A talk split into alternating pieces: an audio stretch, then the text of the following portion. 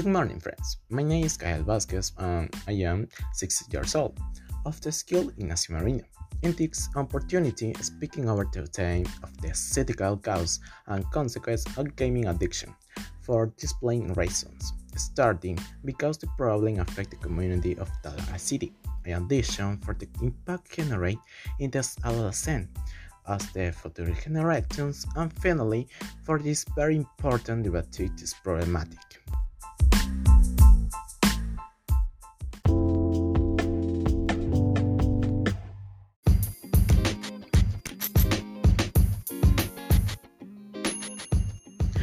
Some important causes on the present problematic are the teenagers as much free time in your house because don't pressing obligations inhale a father and mother, for instance, a result to the field exceeding.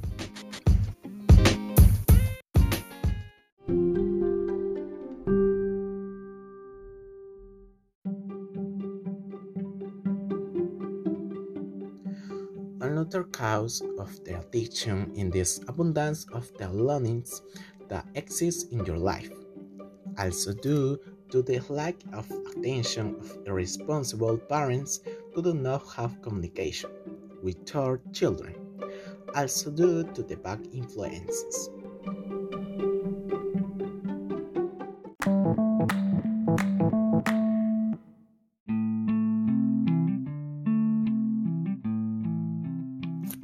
For other side, addiction have consequences. In this case, the problematic generating the job much problems in the physical health, starting for presenting some defects in this life. For example, the carpal tunnel syndrome along being associated with computer use.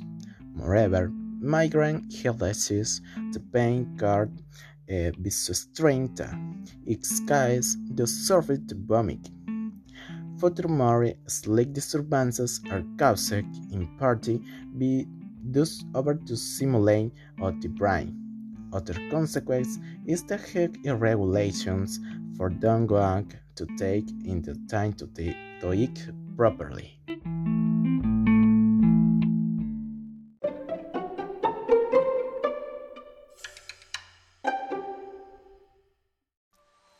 From my point of view, in the country existing various social problems, but the addictions of video games.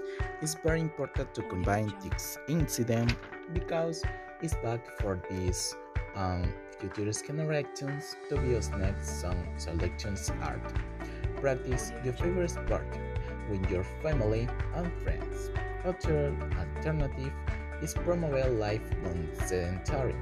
Moreover, control time gaming and use in activities productive.